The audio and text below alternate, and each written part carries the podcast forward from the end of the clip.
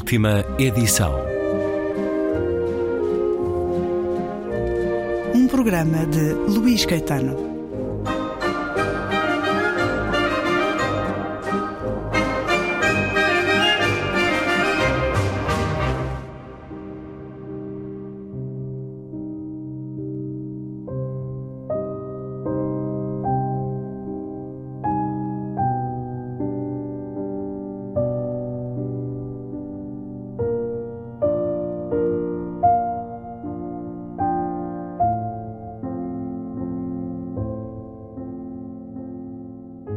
Amor é complicado. É com esta verdade absoluta que somos recebidos no livro Amamos Porquê?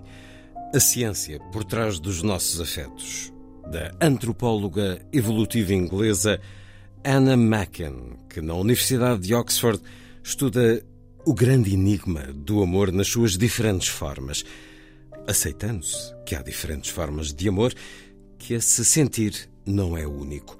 É um livro, por isso, de muito espanto e maravilhamento pelo poder que o sentimento traz consigo, pela forma como altera a nossa existência. O que é o amor? Anna Macken não opta pela resposta única, mas por uma dezena delas. Dez respostas, assumindo de certa forma, obviamente, que todas são incompletas. Mas convida-nos a segui-la por caminhos labirínticos da química e da biologia, da neurociência, da sociologia e, claro, da psicologia. O amor romântico por alguém, o amor pela família, pelos amigos, pelos animais que adotamos, as tantas formas de viver o amor. Um livro de uma especialista que afirma que, na realidade, somos todos especialistas e que a única resposta para a pergunta o que é o amor seria a fusão do sentir de todos, com todas as formas em que o vivemos. É um livro de ciência, mas com muito do mais puro sentir da condição humana livro escrito durante a pandemia, quando o nosso amor foi brutalmente condicionado. Até porque afirma: amar é sobreviver. Ficamos com um certo de Amamos Porquê? A ciência por trás dos nossos afetos, de Anna Macken, edição Bertrand.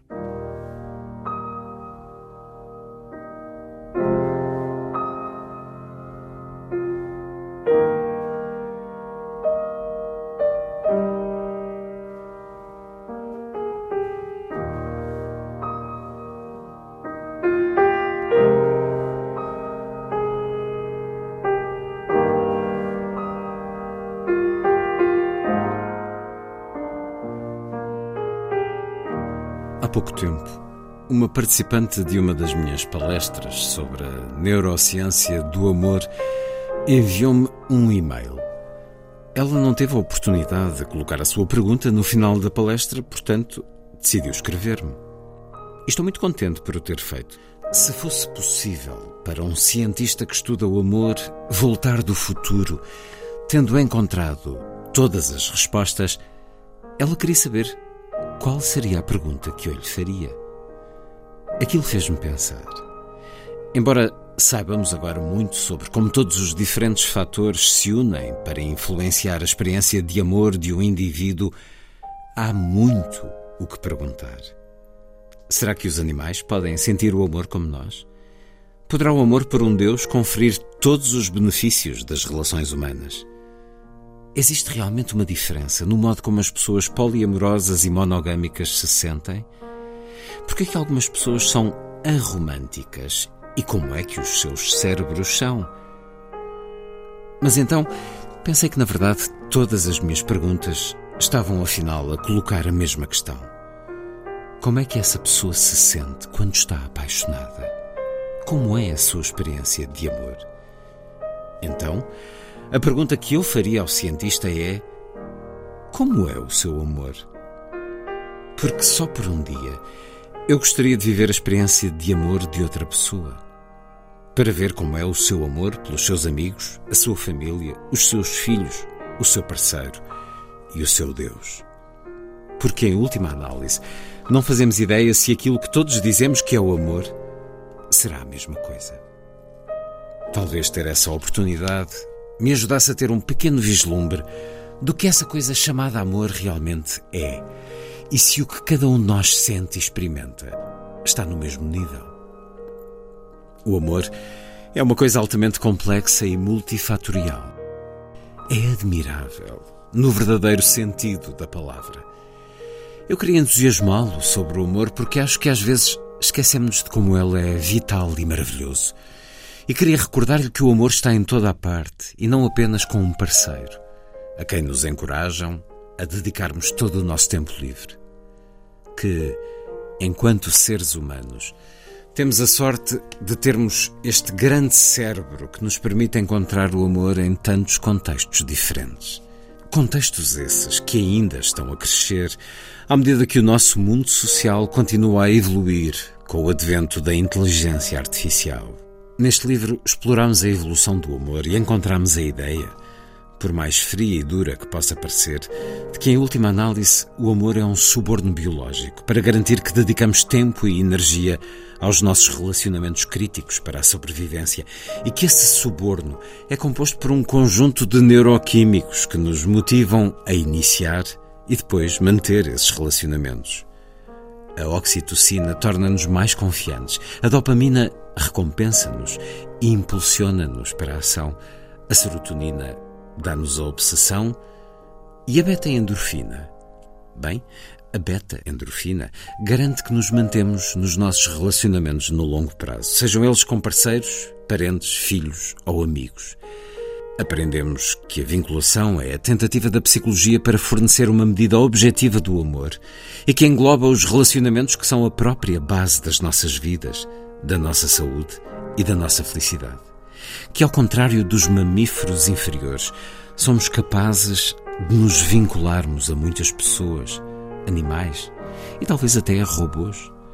E que os animais também sentem amor. A dedicação ao cão doméstico não deve continuar a ser descartada como amor de segunda categoria, sendo sim verdadeira, como todos os donos de cães já sabiam de qualquer maneira. Aprendemos que o nosso amor é privado e individual, influenciado pelo nosso ambiente, os nossos genes, o nosso género, sexo, etnia e idade. Mas também extremamente público, pois a nossa cultura molda o que é e o que não é aceitável no campo do amor. E que para alguns isso significa ser-lhes negado o direito de celebrarem o seu amor publicamente. Aprendemos que a nossa suposição de que o amor romântico é um assunto entre duas pessoas não é correta. À medida que as pessoas se vão tornando mais abertas sobre o seu poliamor ou a sua aromanticidade, e que a monogamia pode ser apenas um sistema inteligente sonhado pelos poderes instalados para garantir que a sociedade permanece calma e previsível. A nossa capacidade de amar espalha-se para além deste reino terreno, para figuras sem forma física. Os nossos deuses, e estes mesmos mecanismos podem sustentar o nosso fascínio e o nosso amor pelo culto das celebridades. E ao lado sombrio do amor, o nosso desejo por amor, o nosso desejo insaciável de o termos nas nossas vidas, pode levar a que sejamos explorados, manipulados e abusados por indivíduos ou grupos que desejam controlar as nossas vidas. Finalmente, o amor não pode ser etiquetado como uma emoção sendo em vez disso uma motivação, uma necessidade tão fundamental para a vida como os alimentos que ingerimos ou o ar que respiramos. É o responsável por feitos de incrível dedicação, resistência e força. Tudo em seu nome.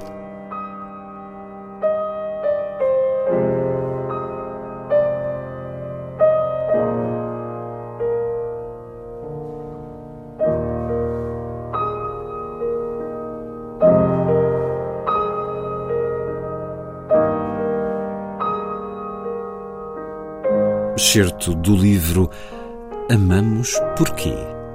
A ciência por trás dos nossos afetos, da antropóloga evolutiva inglesa Anna Macken, tradução de Alexandra Cardoso, uma edição Bertrand.